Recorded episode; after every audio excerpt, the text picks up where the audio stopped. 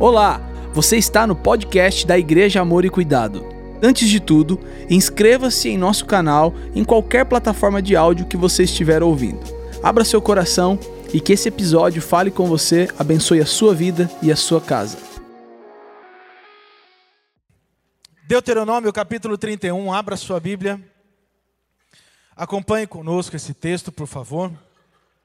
Diz assim: então Moisés convocou Josué e lhe disse na presença de todo o Israel: Seja forte e corajoso, pois você irá com este povo para a terra que o Senhor jurou aos seus antepassados que lhes daria, e você a repartirá entre eles como herança.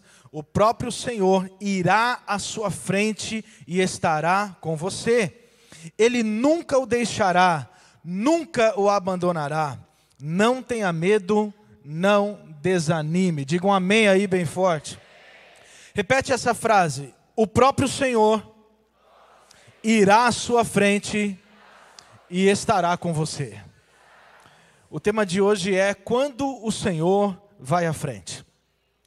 Hoje nós vamos falar sobre você que está precisando ver o agir do Senhor em meio a talvez alguma batalha que você esteja passando, alguma luta que você está passando.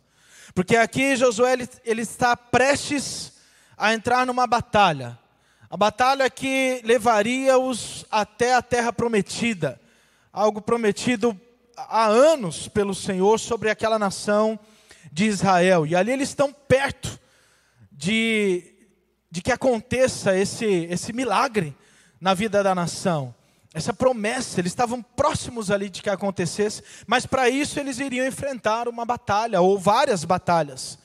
E então, é, o Senhor, Ele estava à frente. Nós vamos ver hoje algumas coisas que nós precisamos fazer para que o Senhor esteja na frente da nossa batalha. Porque é desejo do coração de Deus lutar por nós, amém? Nós temos que entender isso, é desejo dEle lutar por nós. É desejo do Senhor estar na frente da nossa batalha. É que muitas vezes nós nos esquecemos de colocar Ele na frente. Nós nos esquecemos de buscar esse auxílio que está disponível a nós em todos os momentos. Mas Ele quer, Ele deseja isso. E esse texto que nós acabamos de ler é Moisés falando com Josué. Ele estava terminando o ciclo. Ele, Deus já tinha falado para Moisés que ele não entraria na terra prometida. Quem entraria, quem iria liderar aquele tempo seria o seu filho espiritual, o seu discípulo Josué. E então, numa palavra aqui de pai para filho, de discipulador para discípulo, ele chega então em Josué e prepara o coração dele e diz o que deveria ser, como deveria acontecer para preparar o coração dele para aquilo que ele iria enfrentar. E ele então, ele diz: "Seja forte, seja corajoso". Você vai enfrentar uma batalha, mas ele diz: o próprio Senhor irá à frente e estará com você. Ele mesmo diz, diz isso para Josué, para preparar, mas ao mesmo tempo encher o coração dele de fé, para que ele soubesse que de fato o Senhor estaria com ele. E é interessante, quando olhamos para esse texto, porque nós vemos que o próprio Moisés tinha passado uma situação parecida com essa. Se você olhar um pouquinho para trás, lá em Êxodo capítulo 33, nós já pregamos em cima desse texto aqui. É, Moisés tem uma conversa ali com Deus, ele tem uma experiência com Deus.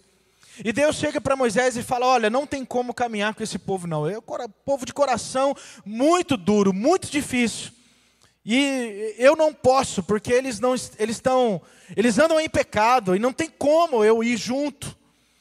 E aí Moisés olha para o Senhor e diz assim: Deus, se o Senhor não for, eu não vou.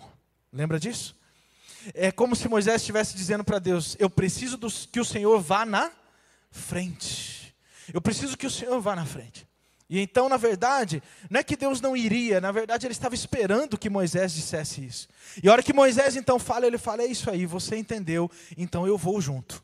E o Senhor foi na frente. Moisés ainda diz assim: o que é que vai diferenciar o nosso povo dos outros povos? A única questão, Deus, que faz a diferença entre nós e as outras nações é a presença do Senhor. Então não tem como caminhar se o Senhor não estiver à frente. Então veja que Moisés, tendo essa experiência lá atrás, agora ele está passando o bastão para o filho espiritual. Agora ele chega no filho espiritual dele, prepara o coração, fala: Olha, você tem uma missão muito grande pela frente, você tem uma batalha, você tem uma luta, mas eu quero dizer para você, assim como aconteceu comigo lá atrás, o Senhor estará à frente da sua batalha.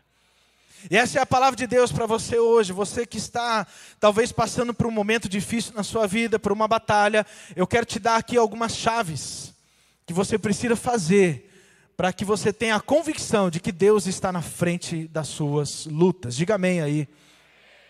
E é engraçado a gente prestar atenção em alguns detalhes, porque é, nas guerras, normalmente aqueles que estão na linha de frente são os primeiros que morrem, não é verdade? Se você olhar ali para a história de Davi, quando ele cai em pecado com Batseba, a forma que ele mata o marido dela, Urias, que ele, ele assassina numa canetada, é pedindo o quê? Pedindo para o comandante colocar Urias aonde? Na linha de frente, na frente da batalha. Por quê? Porque era mais fácil de morrer. E então, Deus, quando ele traz essa, essa palavra, ele tem esse encontro com Josué que você vai ver já já. Ele diz o seguinte: eu vou na frente de batalha, aleluia.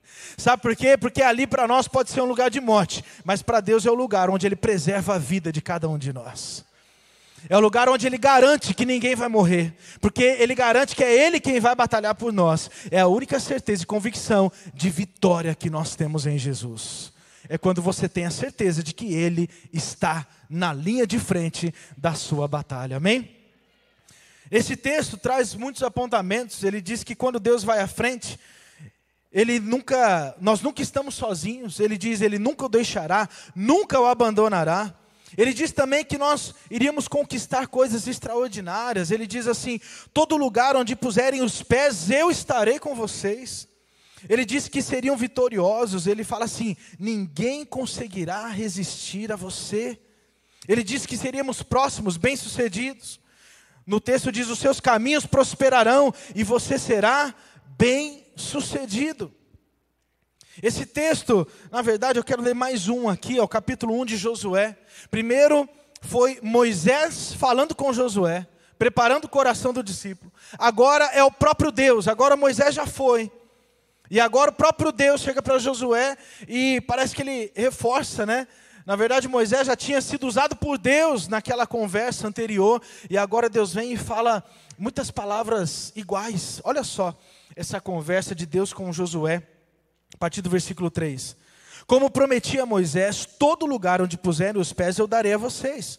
Seu território se estenderá do deserto ao Líbano, do grande rio ao Eufrates, toda a terra dos Hititas até o Mar Grande no oeste. Ninguém conseguirá resistir a você todos os dias da sua vida. Assim como estive com Moisés, estarei com você. Nunca o deixarei, nunca o abandonarei. Seja forte e corajoso, porque você conduzirá este povo para herdar a terra, como prometi sob juramento aos seus antepassados. Somente seja forte, muito corajoso. Tenha o cuidado de obedecer a toda a lei que meu servo Moisés ordenou a você, não se desvie dela nem para a direita nem para a esquerda, para que você seja bem sucedido por onde quer que andar. Não deixe de falar as palavras deste livro da lei e de meditar nelas de dia e de noite, para que você cumpra fielmente tudo o que nele está escrito. Só então os seus caminhos prosperarão e você será bem-sucedido. Não fui eu que ordenei a você? Seja forte e corajoso, não se apavore nem desanime, pois o Senhor, o seu Deus, estará com você por onde você andar. Aleluia. Agora a palavra diretamente de Deus para a vida de Josué.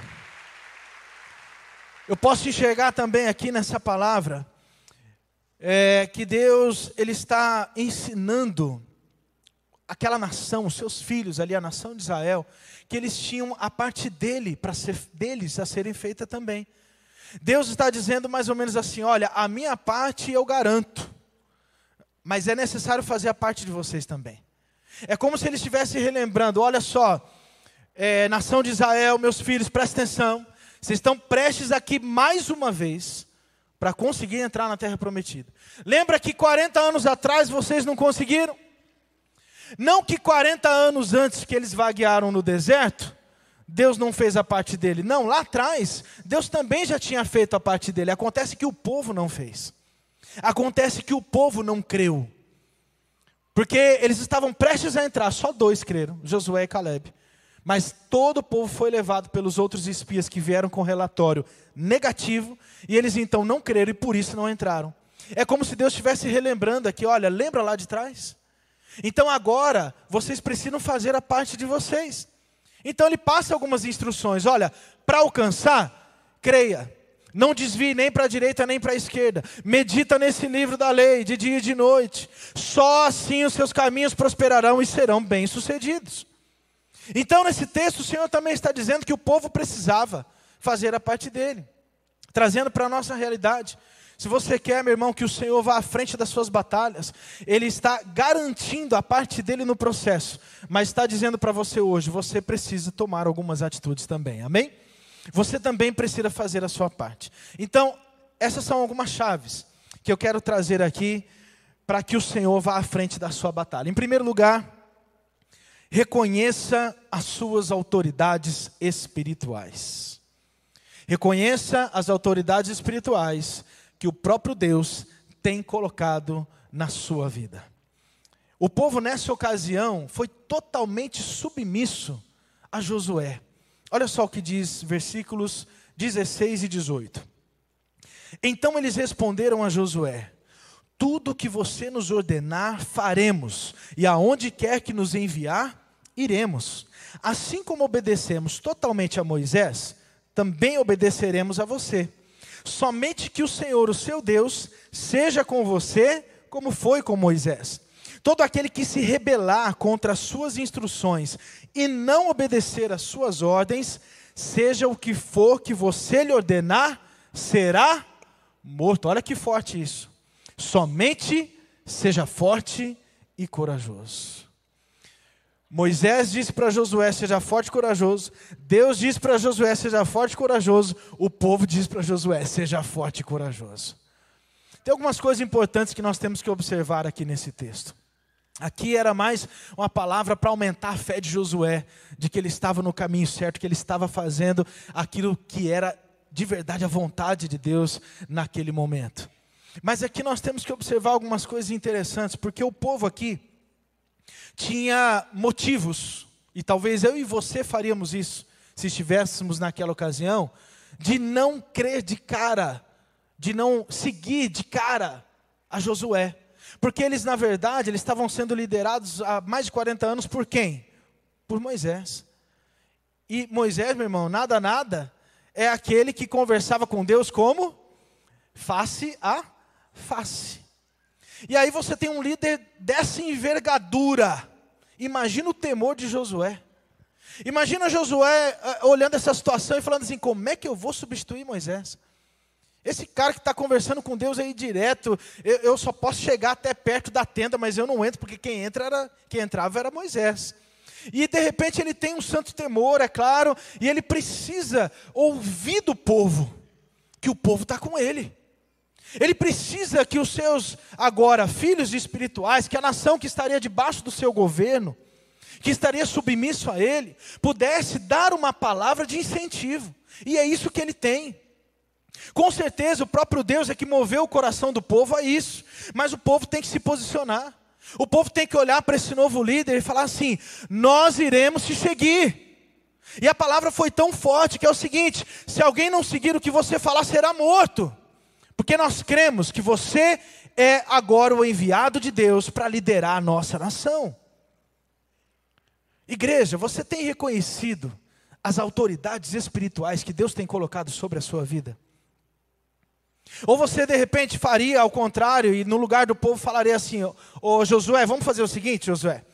Vamos esperar aí alguns meses, vamos esperar um ano. Se você for um cara bacana, se você for gente boa, porque o texto, você pode perceber, o povo disse: tão somente se você seguir o Senhor.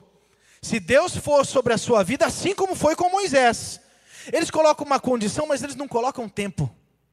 Eles colocam uma condição, mas não falam, vamos esperar, se você for um cara de Deus, a gente segue, se não for, a gente não segue.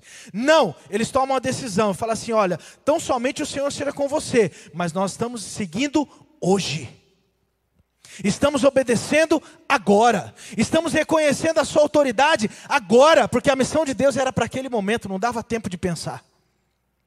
E quantas vezes, meu irmão, você tem tempo, você já conhece a liderança que está sobre a sua vida, a autoridade espiritual que Deus colocou sobre a sua vida, seja um líder de célula, seja um discipulador, seja um pastor, seja um pastor da sua igreja, não sei. Mas você tem dificuldade de seguir a orientação do seu líder espiritual. Ele está falando: olha, tem uma batalha ali que a gente só vai conseguir em unidade. Até porque, meu irmão, a, as muralhas caíram porque eles marcharam em unidade, sim ou não? Eles deram sete voltas, todos unidos, no mesmo propósito, crendo que o Senhor estava na frente. Se eles não tivessem o coração voltado a crer na liderança de Josué, na hora que Josué falasse, olha, tem que marchar sete vezes, um ia olhar para o outro e falar assim: negócio estranho, hein? Nunca aconteceu isso. Como assim sete vezes? Nunca vi esse negócio de número. Nunca aconteceu. Mas o coração estava unido, estava em unidade, falando assim: Nós cremos que você é enviado de Deus, nós reconhecemos essa autoridade. E é por isso que o Senhor estava na frente da batalha deles. Eu creio do fundo do meu coração, meu irmão, que para que você tenha as vitórias da sua vida, para que as muralhas caiam na sua vida, você precisa reconhecer as autoridades espirituais que Deus tem colocado na sua vida. Tem muita gente, meu irmão, que segue meia boca. Eu sigo até onde eu concordo. Se eu não concordo, eu não sigo mais. Eu estou junto até que eu ouço um pastor lá da internet. E aí eu acho que a palavra dele está melhor. Eu já não confio mais tanto no pastor local. E a gente começa, meu irmão, a perder um princípio da unidade começa a perder o princípio da submissão, de reconhecer a autoridade que Deus colocou na sua vida. Agora, se você não reconhece que foi Deus que colocou, aí o problema já é outro. Talvez você não esteja no lugar certo. Aí você precisa estar no lugar onde você confia 100% de que a pessoa que está ali foi Deus que colocou. E se ela é autoridade espiritual na sua vida, você segue ela 100%, não é 99%. Se é para Deus dar, faça mais forte aí, em nome de Jesus.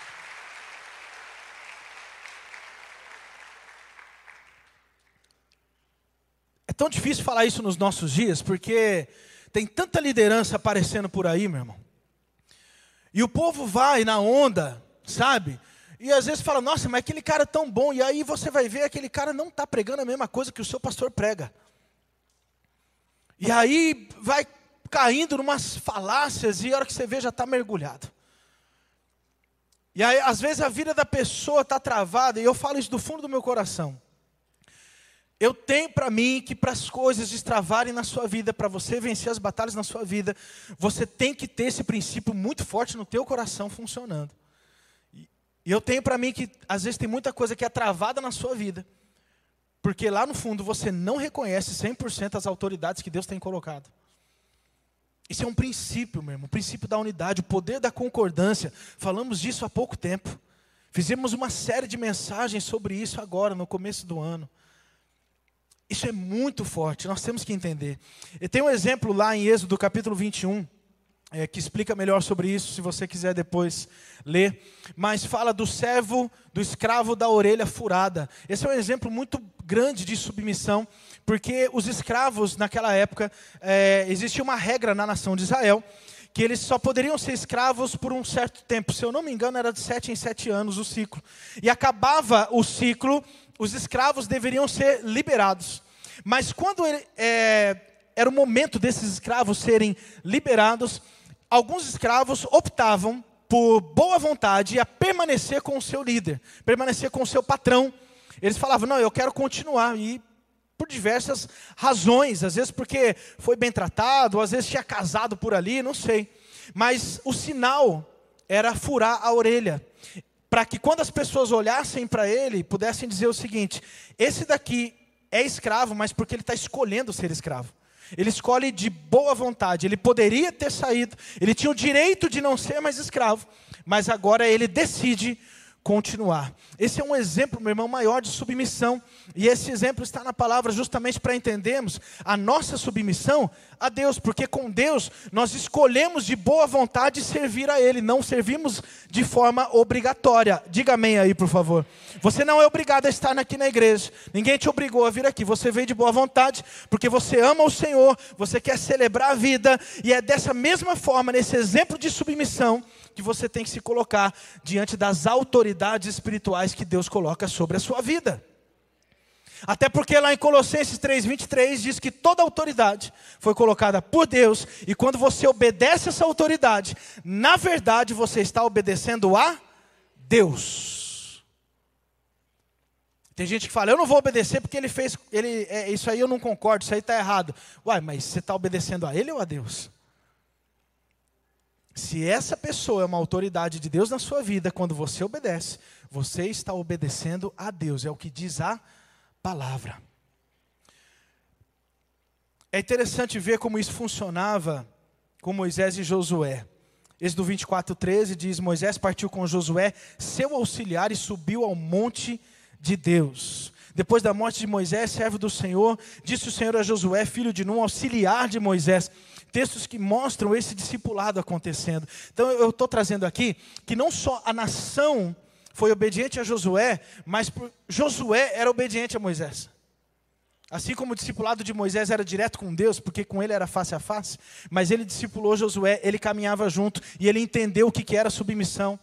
E eu entendo também que por conta desse princípio espiritual, porque ele foi submisso a Moisés, o Senhor honrou a ele e fez com que a nação honrasse ele também. Quem que está me entendendo aqui?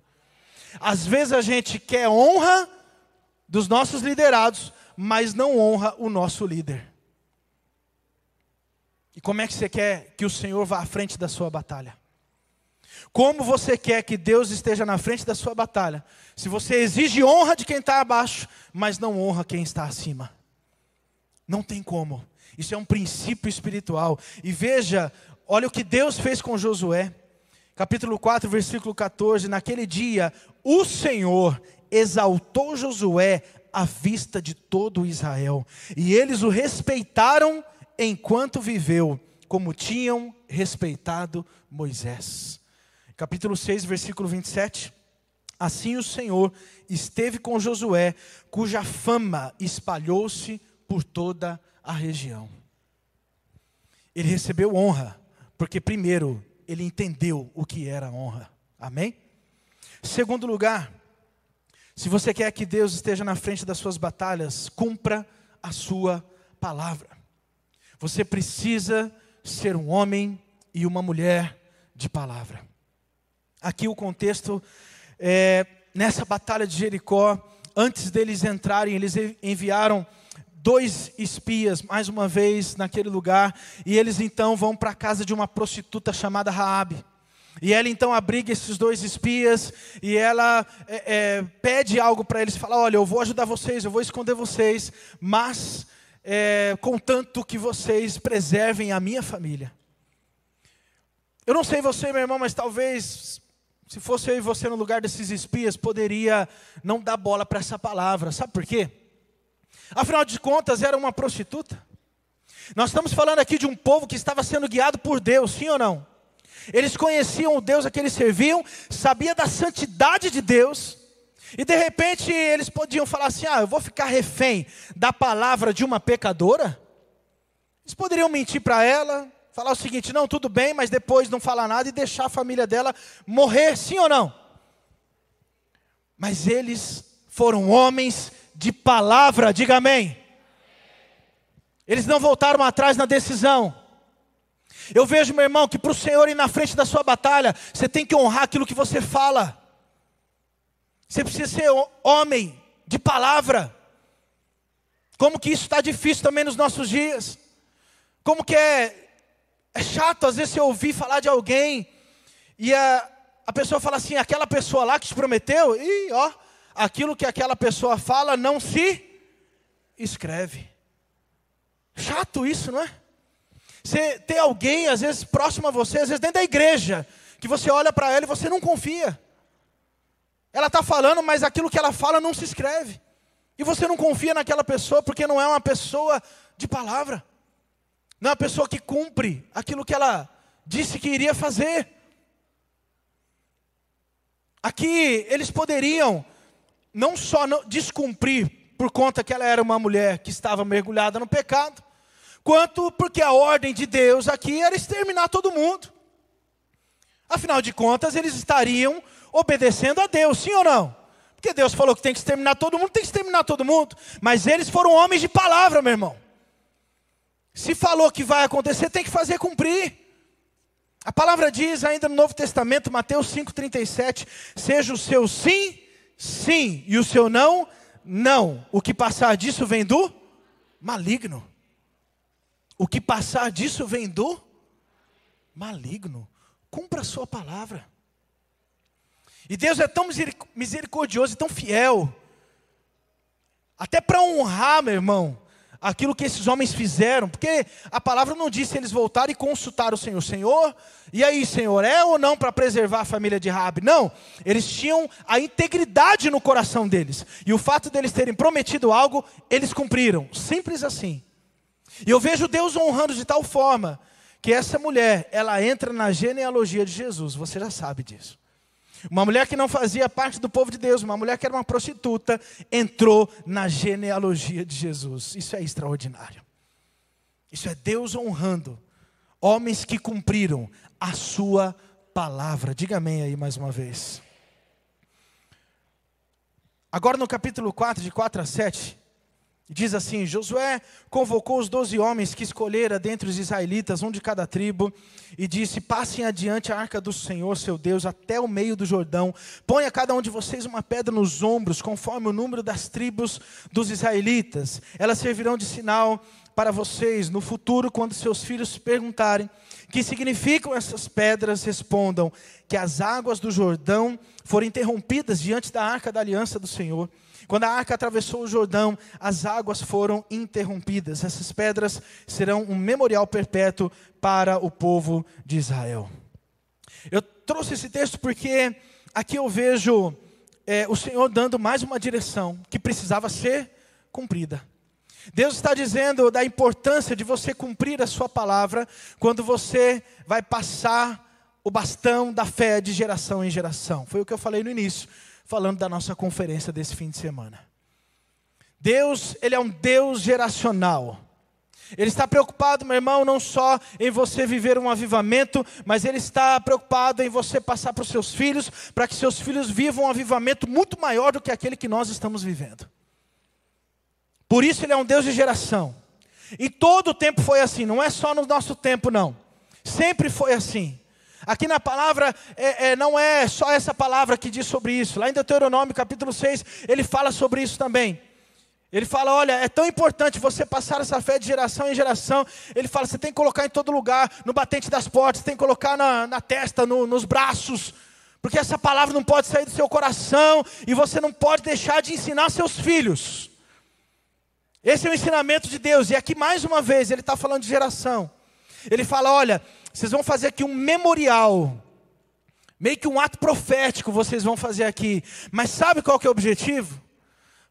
Falar para os seus filhos lá na frente aquilo que eu fiz, das minhas maravilhas, dos meus milagres, daquilo que vocês vão viver daqui a alguns dias. E com isso ele está dizendo: vocês precisam ser fiéis e cumprir a sua palavra, cumprir a promessa de passar a fé de geração em geração. Quem que está me entendendo aqui? Nós, nós estamos, meu irmão, com a, com a verdade nas nossas mãos. Quem está com a, a, Bíblia aí? Quem não está com a Bíblia, mas está com ela no celular, segura ela aí agora. Pode ser no celular mesmo. Quem está com a palavra aí, segura a palavra agora aí na sua mão, meu irmão. Você está com a verdade nas suas mãos aí agora. Você está com toda a verdade nas suas mãos. Sabe por que, eu estou dizendo isso? Porque tem pessoas que não estão com a verdade e estão discipulando os filhos melhor do que os crentes. Os muçulmanos fazem isso muito bem. O Islã está crescendo, sabe por quê? Crescendo principalmente na Europa, porque eles ensinam de uma forma tão veemente os seus filhos, que mais de 90% dos filhos dos muçulmanos continuam a ser muçulmanos. Eu pergunto, qual é esse número no meio dos crentes? Será que no meio cristão a gente não vê tanto os pais dentro da igreja e os filhos fora? Talvez porque nós não soubemos discipular os nossos filhos, porque não estamos cumprindo a palavra, cumprindo a palavra que Deus trouxe para nós, que era para nós discipularmos a próxima geração, para conectar as gerações, ensinar os nossos filhos nos caminhos corretos, para que lá na frente ele não se desvie, diz a palavra do Senhor. Por isso nós temos que ser fiéis e cumprir a palavra, aquilo que Deus nos deixou como ordenança. Amém? Terceiro lugar, para que o Senhor vá à frente da sua batalha, seja santo. Capítulo 3, versículo 5: Josué ordenou ao povo: santifiquem-se, pois amanhã o Senhor fará maravilhas entre vocês. Meu irmão, santidade é de fato ser diferente. Não tem como buscar, buscar outra alternativa, ou outra explicação ou argumento do que significa ser santo, mas é ser diferente, é ser separado, é as pessoas olhar para você e ver algo diferente, falar, tem alguma coisa diferente nessa pessoa, porque se olha e não vê nada de diferente, não está sendo santo. E a palavra também diz que todos nós que entregamos a nossa vida para Jesus, nós já somos santos. Tem pessoas que falam assim: não, eu não sou santo, já tirando dele da reta, né, como querendo dar uma brecha para o pecado que ele está cometendo. Meu irmão, a partir da hora que você entendeu a cruz e entregou sua vida nas mãos de Jesus, a palavra diz que você já é santo. A questão é que você, na sua vida, precisa viver um caminho de santidade, um aperfeiçoamento, um crescimento na sua vida de santidade, na sua vida de separação das coisas do mundo com as coisas de Deus. Você já é santo, a questão é você continuar colocando em prática tudo isso. E para que o Senhor vá na frente da sua batalha, você tem que viver em santidade. Ele está dizendo aqui: santifiquem-se porque é dessa forma que amanhã vocês vão ver as maravilhas. Capítulo 7, versículo 13, ele traz uma outra advertência. Eles conquistam Jericó, chega na segunda batalha, uma cidadezinha pequenininha, eles perdem. E aí eles vão consultar o Senhor, Senhor, o que está acontecendo? Ganhamos o mais difícil, agora o mais fraquinho a gente perdeu. Aí o Senhor chega para eles e fala o seguinte: porque há coisas consagradas no meio de vocês. Limpa as coisas consagradas que vocês vão voltar a ganhar. Simples assim. Viva uma vida de santidade que eu estarei na frente de batalha. Viva uma vida separada e diferente que eu venço as batalhas no seu lugar. E é interessante também pensar que nós falamos no início de Moisés, o discipulador de Josué, que ele lá atrás pediu para o Senhor ir na frente, e agora ele ensina Josué a andar pelo mesmo caminho. E aqui nós lembramos de mais um, um, uma história aqui de Moisés, porque Moisés, ele não entra na terra prometida. E imagina, meu irmão, você está se preparando para um momento a sua vida inteira, ou pelo menos metade da sua vida, né? Como foi com Moisés. Metade da vida dele preparando para entrar naquele lugar. Chega na, na porta ali, do, na marca do pênalti. Deus fala: Você não vai entrar. Imagina o coração dele, a frustração, Imagina o que passa na cabeça dele nesse momento. Tanto que ele ainda questiona, ele quer conversar com Deus. Deus, eu não posso mesmo. Não fala mais desse assunto, Moisés. Não falo mais, você não entra. Agora, você lembra qual foi a razão que ele não entrou na terra prometida? Porque Deus manda ele falar a rocha para verter água, e ele vai lá, ao invés dele falar, o que, que ele faz? Ele bate. Mas quando Deus chega para Moisés e fala, você não vai entrar na terra prometida, ele não fala, olha, você não vai entrar porque você bateu na rocha. As palavras que ele usa é diferente. Deus chega para Moisés e fala o seguinte: olha, você não vai entrar na terra prometida porque você não honrou a minha santidade. Você está entendendo isso? Ele fala: você não honrou a minha santidade no meio do povo. Ou seja, a sua atitude fez com que as pessoas não enxergassem essa santidade que está em mim, que deveria prevalecer também na sua vida. Porque se falasse a rocha e ela saísse água, ele ia demonstrar esse Deus que é diferente. ele não honrou a santidade. Eu pergunto para você, de que forma você, igreja, está honrando a santidade de Deus? Se não, a melhor forma, como eu disse, das pessoas olharem para você e ver algo diferente. Porque santidade, de fato, é ser diferente. Diga amém aí, por favor. Você precisa entender que não existe outra explicação para a santidade a não ser viver essa diferença do Deus que habita em mim e em você. Quarto lugar, se você quer que o Senhor vá na frente das suas batalhas, entenda que tudo é no tempo de Deus. Veja que interessante agora os versículos 10 a 12 do capítulo 5. Diz assim: Na tarde do 14 dia do mês, enquanto estavam acampados em Gilgal, na planície de Jericó, os israelitas celebraram a Páscoa. No dia seguinte ao da Páscoa, nesse mesmo dia, eles comeram pães sem fermento e grãos de trigo tostados, produtos daquela terra. Um dia depois de comerem do produto da terra, o maná cessou. Já não havia maná para os israelitas, e naquele mesmo ano eles comeram do fruto da terra de Canaã. Talvez quando você viu esse título, entenda que tudo é no tempo de Deus. Talvez você foi levado a pensar assim: que eu ia dizer: olha, você tem que ter paciência, porque tudo é no tempo de Deus, então pode demorar bastante. De fato, pode acontecer, né? Para as promessas de Deus serem alcançadas, para você viver a bênção de Deus na sua vida, é, tudo é no tempo de Deus, pode ser que demore. Mas esse texto traz algo interessante, porque pode ser também que no tempo de Deus as coisas aconteçam antes da hora. Porque aqui o povo ainda não tinha conquistado a terra.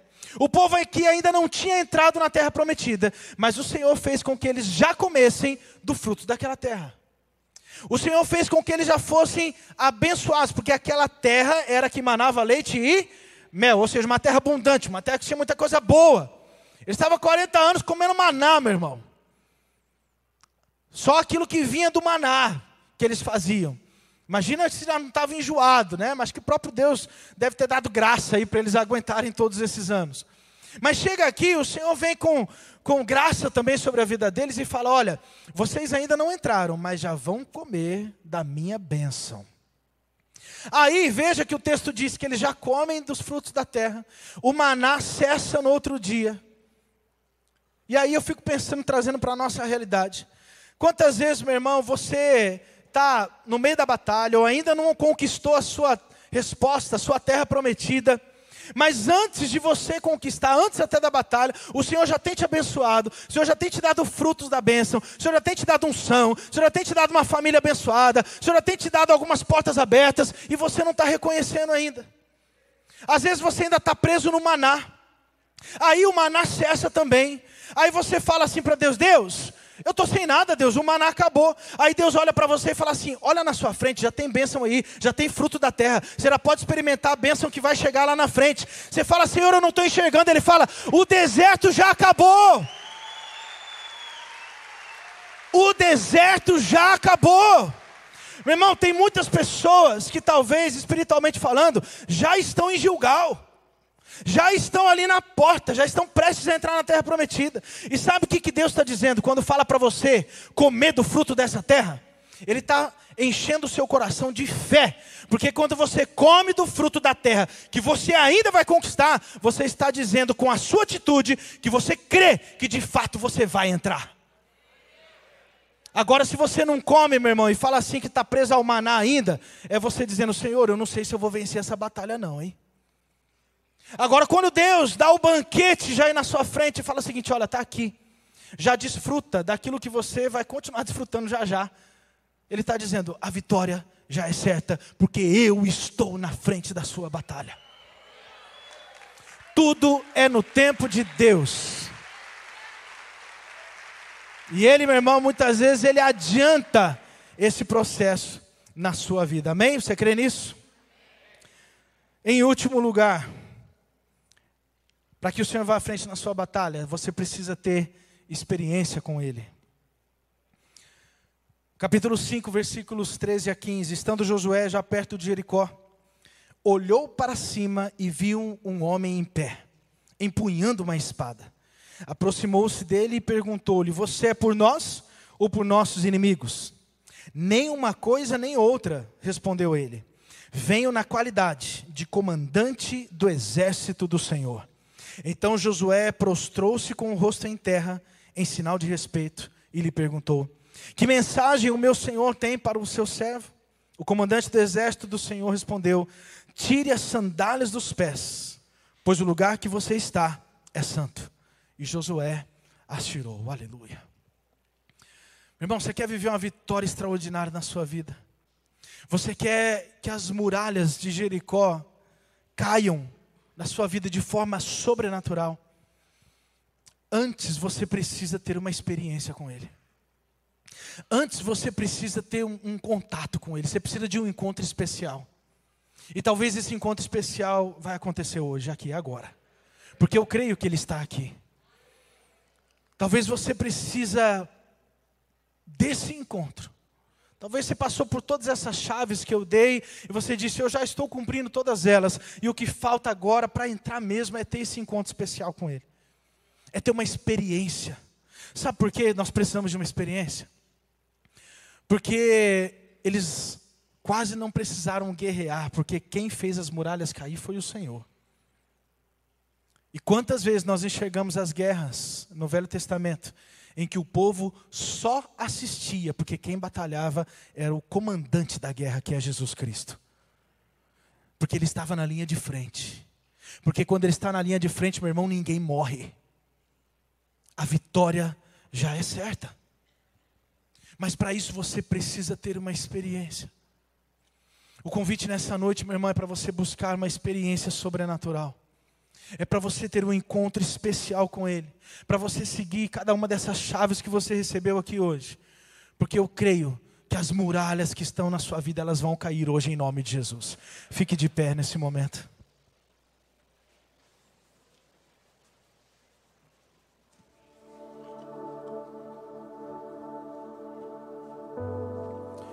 Deuteronômio 31, 7, 8, mais uma vez, o próprio Senhor irá à sua frente, estará com você, Ele nunca o deixará, nunca o abandonará, não tenha medo, não desanime. Isaías 45, 2, meu irmão, recebe essa palavra na sua vida agora. Eu irei adiante de você e aplainarei montes, derrubarei portas de bronze e romperei trancas de ferro. O Senhor está dizendo, meu irmão, aquilo que pode parecer difícil para você, se Ele estiver na frente, Ele vai preparar o caminho para a sua vitória em nome de Jesus. Muito obrigado por ter ficado conosco até o final. Se este conteúdo abençoa a sua vida, compartilhe com todas as pessoas que você conhece. Siga-nos também em nossas redes sociais, arroba Amor e Cuidado. Deus abençoe.